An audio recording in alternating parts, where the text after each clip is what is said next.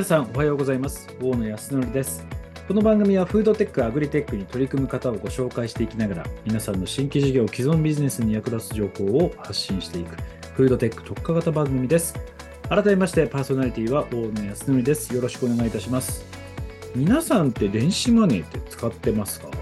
突然ですが、えー、私はですね、結構電子マネー使う派なので、アプリケーションを使って決済をするだとか、それで現金をチャージするっていうのが普通なんですけれども、最近ね、この無人型で、自分で電子マネーでこう支払いをするですとか、そういったものもすごく増え始めてるんですけれども、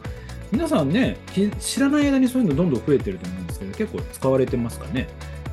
私は本当に便利で使ってるんですけれども、実はこの辺のビジネスっていうのが本当に今成長してきてるんですね。で、今日はご紹介するゲストの方はですね、この無人型のコンビニですとか、こういった決済システムをやられている企業さんになります。一体ですね、どういうようなサービスにしているのか、どんな技術を使っているのか、そして、えどんな設計にしているのか、まあ、こういったですね思想ですとか戦略そしてこれからどういったところを目指そうとしているのかそういったところを含めてですねいろいろとお話をお聞きしてみたいなというふうに思っております。それでは早速ゲストの方をご紹介いたしましょう。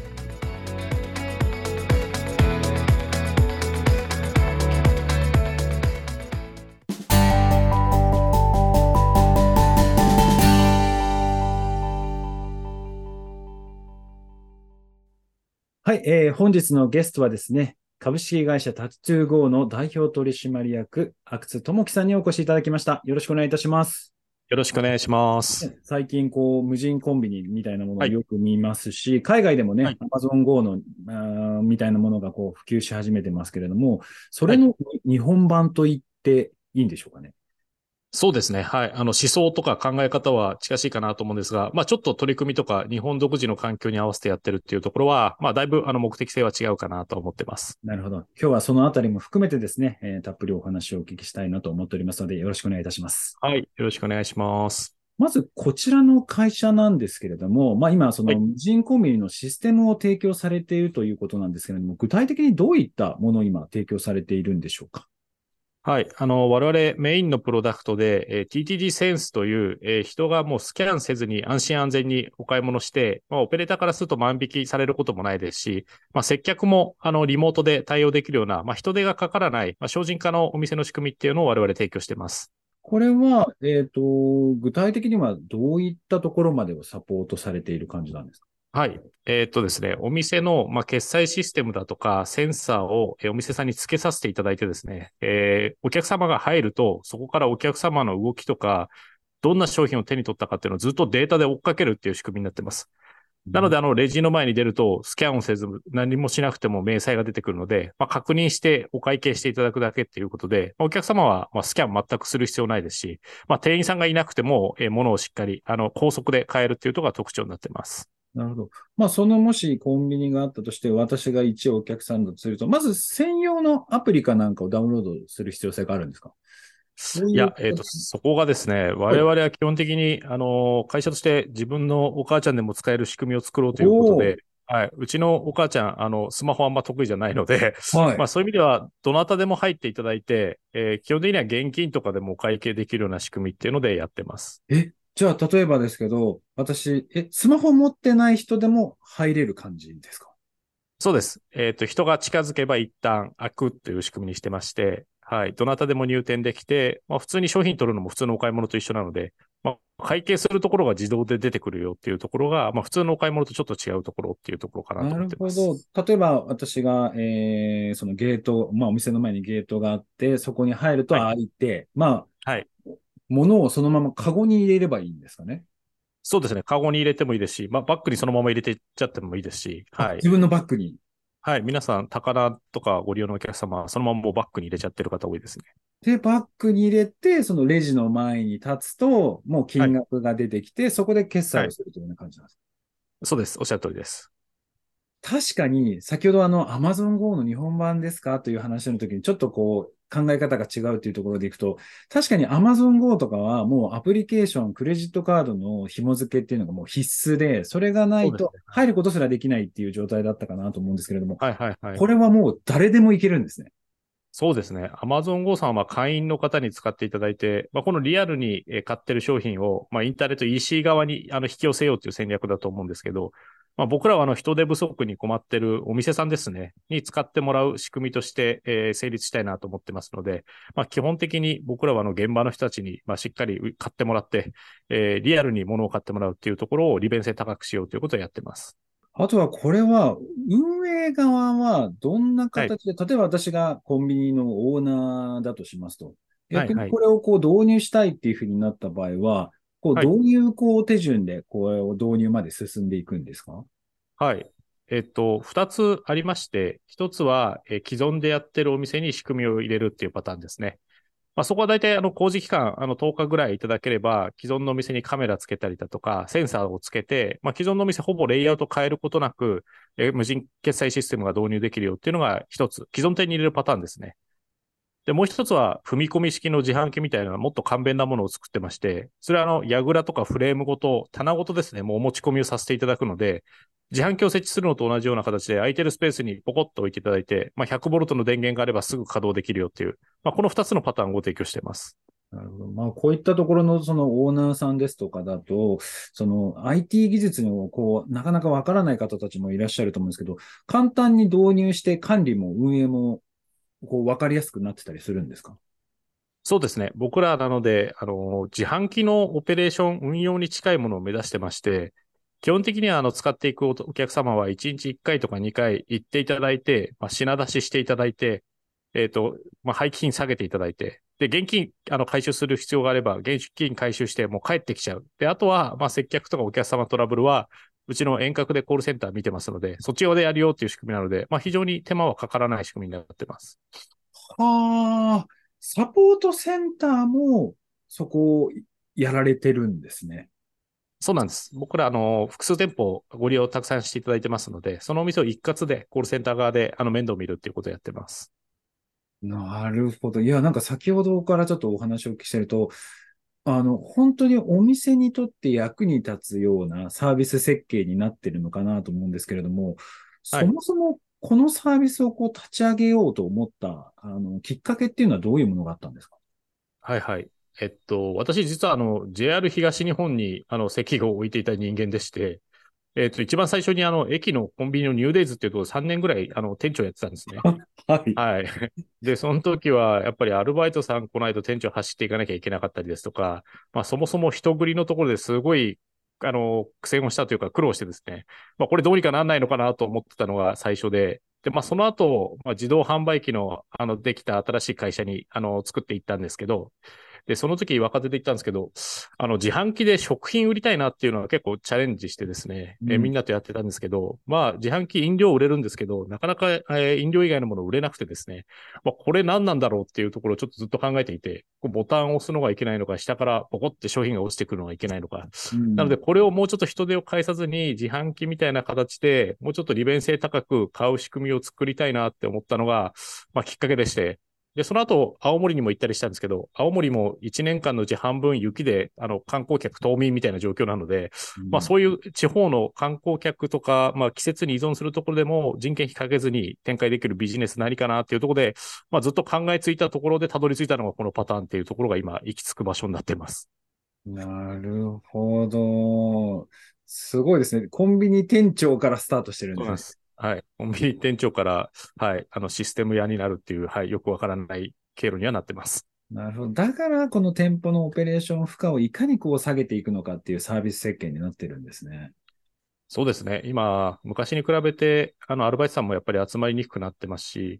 まあ、水光熱費も高くなってますし、やっぱりお店運営されてるオーナーさん非常に大変な状況なので、まあ、その方の少しでも、まあ、楽になるようなものを作れたらいいなと思ってます。この使われてる技術なんですけれども、まずそもそもその店舗の中に入ったときに、まずお客さんを認識して商品を取ったというものはどうやって認識されているんですか？はい。えっ、ー、とですね、我々あの、まあ、センサーカメラを使ってまして、えっ、ー、と、お店の中をこう 3D で見てるみたいなイメージをしていただければわかるかなと思います。うん、なので、あの、か、あの、車の自動運転の逆バージョンですね。あの、車の自動運転で車にカメラがついて、あの、景色が止まってて車が動いていくと思うんですけど、はい、僕らのカメラが天井についてるので、カメラは固定してるんですけど、人が動いていくっていう。なんで、それを全部、えー、逐次、こう、補足するっていうことをやってます。それ、ライダー技術かなんかを使われてる？そうです。はい。なるほど。それで、こう、お客さんが、まあ、えー、どこの位置にいるのか、どの商品を、まあ、取ったっていうのを把握できる。はい、今、ちなみにもう、そこまでかなり正確に判定できるものなんですか？そうですね。今、あの、魚ゲートウェイとかでやらさせていただいているお店は、まあ、大体100品買っていただいたら95品ぐらいは大体正解で、あ普通にお買い物いただけるようになってます。で、まだやっぱり100%っていうのはすごい難しくてですね、これ何かっていうと、えっと、物を取った後に店内で受け渡しされちゃうと、あの、持ってる人を補足するの難しいですし、まあ、二人で買った後に、まあ、親子でお子さん抱っこしちゃうってなると、今まで二人いた人格が一個になっちゃったりするので、まあ、その時の振る舞いとかって非常に難しいので、まだあの、完璧にあの、全部100%できてるよっていうわけじゃないんですが、まあ、かなりあの、性能的には上がってきてるかなと思ってます。なるほど。まあ、こういったその認識っていうところもいろんな技術があったかと思うんですけれども、その中でも、このライダーが、まあ、一番、まあ、まあ、費用的にも、あと、あの、技術的にも、まあ、一番優れてたというような感じなんですか？そうですね。あの、僕らも、実はこれ2017年からずっとチャレンジをしてまして、えっ、ー、と、実証実験を重ねた上で、えー、まあ、カーブアウトっていう形で切り出して作った会社なんですけど、まあ、当初は、まあ、2D の画像だけでやってたんですけど、当時笑い話なんですけど、あの、実証実験をやるのに準備をしてたらですね、と、ちょうど当時11月で、今まで読み込んでいた商品が全部クリスマスパッケージになってまして、あの、ビスコが赤い帽子かぶってたりだとか、コカ・コーラが全然違うパッケージになっていて、まあ、それで、あの、現場で、あ、全くダメだっていう崩壊した記憶があってですね、まあ、2D で画像でやっぱり読み込むのは、まあ、なかなか難しいなっていうことで、はい、あの、そこは、あの、技術も一部使ってるんですが、まあ、いろんな技術組み合わせて画像だけに頼らないということをやってます。なるほど。ちなみに、あ、アマゾンも同じような形なんですかね？うん、ちょっといろいろ公開されてるものも少ないんでわからないんですけど、まあはい、皆さん多分いろんなものを組み合わせないと、あの、やっぱ商品のパッケージ変わったりとか、まあ登録大変だったりっていうところは脱却できないので、まあいろんな知恵を絞ってるんだろうなというふうには想像してます。うん、まあこういったその、まあセンサーですとかいろいろなまあ機器というものをおそらく設置する必要性があるのかなと思ってるんですけど、これはあの基本的にはもう、あの市場に出回っているものというものを組み合わせてあの使われている感じなんですか？えっと、市場にまあ出回ってるものと我々が独自で作ってるものを、あの、組み合わせてやってます。はい。なるほど。そういったも機器も自分たちで、あの、作られているものもある。あ、そうですね。あの、作ってるものの方が多いかもしれません。あ、なるほど。え、じゃあその先ほどのライダーとかのやつもやられてる感じなんですか？えっと、カメラに関しては、あの、市販品というか世の中に出回ってるものをうまく使ってるんですが、あの、はい、基本的には、あの、ライダーのカメラとか、そういったものも、えー、世の中にいっぱいあるので、そこから取れるデータをどう加工するかっていうところは結構重要なところなので、はい、一部、あのー、市販品を使っているところと、はい、我々がセンサーも含めて、一から作っているものっていうのを、まあ、うまく組み合わせて、まあ、コストを下げるっていう取り組みをしています。なるほど。もうそうなると、まあ、その中で動くソフトウェアというものも全部自社で開発されているというようなことなんですかね。そうですね。はい。自社内で、今、はい、メンバーでみんなで頑張ってやっております。なるほど。ちなみに、あの、これ、あの、ビジネスモデルといいますか、導入コストですとか、はい、月額の費用っていうのは大体どれくらいなものになるんでしょうか？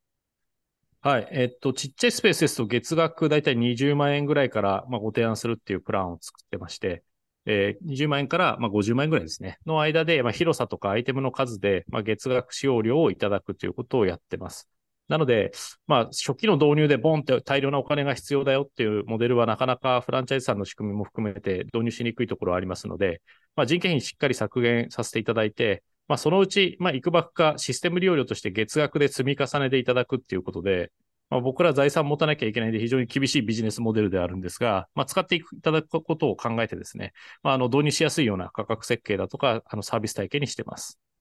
なるほど。いや、ちょっとびっくりします。初期導入コストがかからないんですね。そうですね。はい。基本、設置費以外は、あの、システムについては、まあ、イニシャルフリーという形でご提供してます。なるほど。これは、あの、今、コンビニ以外、飲食店とか、そういったところも今、利用することは可能だったりするんですか？はい。えっと、今、ANA フェスタさんですね、お土産店さんには、羽田空港とか、えー、中部国際空港でもご活用いただいてたりですとか、まあ、あの、スーパーさんですと、東急ストアさんとか、日設ストアさんに使っていただいたりしてます。で、今後ぜひ、あの、やりたいのが、まあ、こういった仕組みを使って、あの、パン屋さんやってみたいなとか、あの、お弁当だけ売れるような仕組み作ってみたいなとか、まあ、飲食店さんも、まあ、ちょっと見ると逆に工場みたいなものを作って外に売れる仕組み持ってますので、はい。まあ、そういった方が複数店舗、例えば同じところにお弁当を置いてっていただくとか、まあ、そんなことは、はい、やっていきたいなというふうには思ってます。なるほど。いやー、私はかなり、あの、その飲食店かなり興味があります。たいですね。なるほど。あとは、まあ、こういった、まあ、いろいろなセンサーというもの、まあ、要は高品質なもの、なるべくそのミスが起こらないようなものっていうのを導入すればするほど、どうしてもそのコストがこう高くなってしまう。要はコストが高くなると、はい、その品質とこのコストのバランスっていうのが非常に難しいのかなと思うんですけれども、その辺はどうこう乗り越えていかれたんですか、あ、基本的にはですね、僕ら、あの、どちらかというと、お客様の、まあ、PL っていうかビジネスモデルを回すっていうことを主眼に、ここぐらいな価格まで落とさないと、まあ、導入、水平展開難しかろうというところからものづくりをしているので、まあ、お客様のビジネスモデルに合わせに行くっていう形をして、ものづくりをしてます。なので、まあ、あの、正直というか、あの、激しくお金をかければ何でもできるとは思うんですが、ある程度の割り切りでしたりとか、パッケージングでお客様に導入しやすいようにものづくりをするっていうことをやってます。なるほど。やっぱり、やっぱ店長を経験されているので、店舗の悩みをよく理解されてるって感じなんですね。もう、そうですね。この価格以上はもうちょっと出せないとか。はい。やっぱりお店さん収益残していただけないとやる意味ないと思ってますので、はい。そこはしっかりオペレーションしていただいている方々の、まあ、利益にもなって、負荷も下げれるような形で導入をしていきたいなと思ってます。なるほど。まあ実際これまあ導入されるとおそらく人件費の部分、運用にかかるコストっていうのが削減できるのかなと思ってるんですけど、実際それを導入されたまあオーナーがさんからすると、売上は今実際上がってきてたりするんですか？あ、えっ、とですね、パターンですと2つありまして、既存店で導入していただくパターンと、あと既存店の近くに、まあ、サテライトっていう概念で作っていただいて、まあ、その売り上げを既存店の母店側につけるっていう2つのパターンがあります。で、えっ、ー、と、1点目の既存店に導入していただくパターンは、えっ、ー、と、正直そんなに売り上げ落ちてなくてですね、あの、オーナーさんとか導入さんからすると、あ、もうこれで十分だねっていうお声はよくいただくのが今、現状です。で、えっ、ー、と、2点目のサテライトのパターンですね。は、えっ、と、基本的にはその母店から物を持ってってもらって、詰めてもらって帰ってくればいいよっていう仕組みなんですけど、うちの仕組み結構面白いごとに、なんか年々というか時間が経つごとにどんどん売り上げが上がっていくっていう謎の現象になってまして、まあお客様慣れていただいたりだとか、利便性感じていただけてるかなっていうところで売り上げ上がると思うんですが、まあそういう意味では、あの、徐々に売り上げが上がっていくし、まあ5点の売り上げがプラスオンになるので、今まで母店の売り上げを101、102どうやって頑張ってあげるかってやったところを、まあ、外に置くと10万、20万、30万がポコンと売り上げプラスになるので、そういう意味では収益改善にあの非常にあの効くねっていうところはお声をいただいてます。そうですよね。いやー、これはなかなか面白いモデルかなと思うんですけれども、まあ、同じようにですね、こう、要は無人化するようなソリューションですとか、まあ、国内だけではなく海外も含めて出てきてるのかなと思うんですけれども、他社さんと違う点っていうのはどのあたりになるんでしょうか、あはい。えっと、他社さんと明らかに違うところは我々先ほど申し上げたように、あの、お母ちゃんが使える仕組みを目指そうということで、うんうん、まあ、現金も使えるし、誰でも使えるっていうのを目指してます。えっと、正直、あの、モバイル持ってる人で会員の人しか使えないよっていう方が楽でして、で、あの、海外の方はそのパターンが多いんですけど、なんかその心はあれなんですよ。あの、海外の方、スマートフォンにクレジットカード紐付けて入店して買わせると、これ、後で確認して引き去りができるんですね、実は。んなんで、間違っても別に後で修正できるっていうのが彼らがやってるパターンのメリットでして、ただやっぱりそれじゃ会員になった人しかお買い物できないってなると売り上げが立たないので、僕らすべからくのお客様に、まあ、スイカでもお支払いできるよってなると、これ何が起こるかっていうと、決済間違えたら下手すると現金で返さなきゃいけなくてですね。まあ、より高い精度とかスピーディーさが求められるっていうところで、まあ、僕らしっかりお店さんの売り上げを上げるために、あえて難しい方法をやってますので、まあ、しっかり売り上げを取ってお店の採算性を回すっていうところの、あの、観点に立ってサービスをやってるところは、まあ、海外のあのメーカーさんとか海外のスタートアップさんとはだいぶ違う点かなというふうには思ってます。なるほど。まあ、そんなこのサービスなんですけれども、今後の目標はどんな形になってるんでしょうか？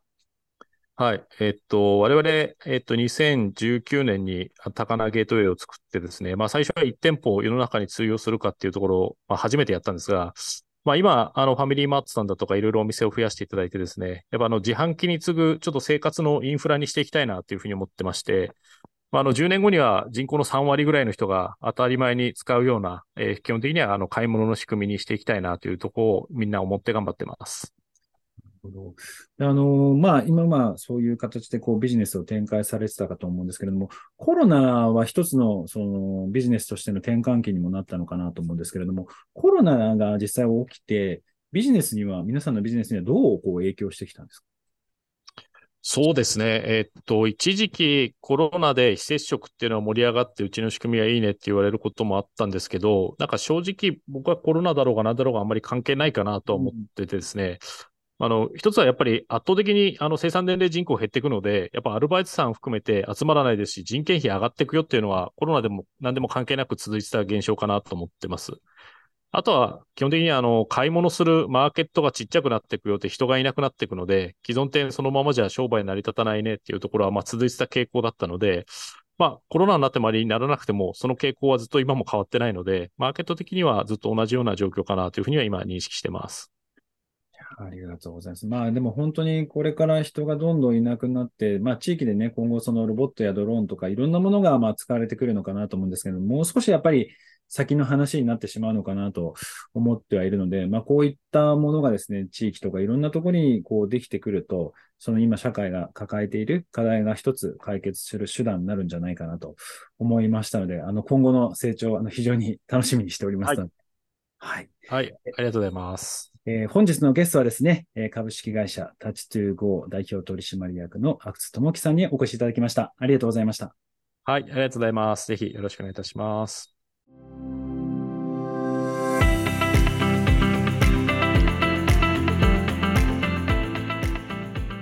さて、えー、皆さんいかがでしたでしょうか？いやー、なかなかびっくりしました。あのー、てっきりこう、クレジットカードや、あとはアプリケーションをなんか紐付けて使うっていう、まあ、今一般的にね、国内だけじゃなく海外にもあるような、そういったモデルかなと思ったんですけれども、今回のこのタッチトゥー GO のサービスは、アプリケーション使わない。すごくないですか？だってそのままお店の中に入って、自分でね、店頭から物を取って、そしたらそのまま会計ができてしまう、ね。ね、レジの前に多分立ったりね、すると現金入れればもう買い物終了という形で、いやー、なかなかあの、シンプルで、本当にオペレーション負荷がかからないような、すごい設計になっているなと。やっぱりこれは、阿久津さんがですね、過去を経験された、なんかあの、お話ね、お聞きしてると、昔あの、コンビニの店長をされていたみたいなんですよね。なので、そういったところがやっぱりあるっていうのがすごく大きかったんじゃないかなと。なので、この運営側の立場となってみると、どういう苦労があるのか、まあ、そういったところをね、把握してるからこそ、まあ、こういったサービスが出てくるのかなというのは改めて思いましたね。あとやっぱり、このすごくいいモデルだなと思ったのは、価格が非常に安い。やっぱりあのこういうのって海外も含めていっぱいあるんですよね。なんですが、やっぱりすごく問題になってるのは、その初期導入コストが非常にかかってしまうっていうところがどうしてもこう課題になってしまう。あのカメラとかね、重量センサーだとか、まあ、いろんなものを使ったとしても、どうしてもやっぱりコストが高くなる。コストが高くなってしまうと、やっぱ回収するまでに非常に時間がかかってしまうので、導入が遅れてしまうみたいな、まあ、そういったことがよくあるんですけれども、その導入コストがかからなくてですね、月額ま20万から30万ぐらいでこう済むというですね、この設計っていうのは非常に優れたモデルだなというふうには改めて感じました。で、これからね、今、すごくね、これ、もうちょっとね、皆さんにね、お伝えしておきたいなと思ってるのが、買い物難民がですね、実はすごく増えるんですね。実は今、お買い物できなくなってる人たちがどれくらいいらっしゃると思います？これね、皆さん意外に知らないんじゃないかなと思うんですけれども、数がですね、えー、700万人近くの人がですね、買い物をしづらくなっている環境にあるということが分かってきてまして、で、さらに2025年には、えー、なんと1000万人を突破するのではないかというふうに今言われています。で、地域においてはやっぱりどんどんどんどんあの若い人たちが減ってですね、人口も減ってくるので、そのスーパーですとかコンビニというものの、まあ、運用がなかなか難しくなってくるという中で、この無人型の、えー、コンビニみたいなものというのは非常に需要があるんじゃないかなと。私自身も思ってますし、でさらに、えー、そういったものがないとですね、本当に地域の人たちが物を買うということがなかなかできなくなってしまうので、そういった部分では、まあ、今回の、えー、ご紹介させていただいたサービスというものが、その社会課題、地域の抱えている課題というのも解決できる可能性が非常に高い、非常にま重要な社会的意義のあるサービスじゃないかなと思いました。おそらくこれからはですね、そういったもの、移動型タイプですとか、トレーラー型だとか、コンテナ型とか、まあ、いろんなものが出てくるんじゃないかなと思ってまして、で、最近だとオイシックスさんの奥島丸という、会社を買収してですね、奥島丸というのは、まあ、移動型スーパーっていうんですかね、えー、まあ、軽トラみたいなものに、このスーパーで買ってきたものっていうのをまあ乗せて、えー、こう回ってですね、えー移動型スーパーみたいな形で展開をしているサービスっていうのも非常にまあこう地域住民の、えー、ニーズが非常に今高くなってきてるとは思うんですけれども、これと同じような形で、このコンテナ型の、しかも無人で運用できるっていうコンビニっていうのは、これから増えてくるのかなと。で、しかも、やっぱりお話をお聞きして、これはいけるかもって、これすごいなって思ったのは、そのオペレーションが非常にシンプル。品出しをしたりだとか、その撤収をする、そしてその現金を回収するっていう、まあ、そういったところを、あのやるだけで、運用ができると。そしてその、ね、これ機械がこれ反応しないんですとか、ちょっとレジからお金出てこないんですとか、例えばそういったところも、ま遠隔で、ま専用のオペレーターっていうところがサポートしてくれるっていう、なんか本当に至れり尽くせりのサービスだなと。なので、あの、ぜひですね、こういったえ、ものにリスナーの、ね、方も興味ある方いらっしゃるのかなと思いますので、ぜひこのサービス、タッチというをですね、調べて導入していただければなと思います。ちょっと私もね、将来的にあのレストランとかカフェとかもやりたいなと思ってたので、そういったものをこう無人で運用できるっていうのはかなり理想的だったので、私もちょっと導入してみたいなと思っております。えこうしたですね、新規事業や、え既存ビジネスに役立つ情報ですね、毎週日曜日朝7時よりフードテックラボでは配信をしております。見逃した方は、ポッドキャストなどでも配信しておりますので、フードテックラボと、えー、ポッドキャスト等で検索していただければなと思います。それではまた来週お会いいたしましょう。フードテックラボ、大野康則でした。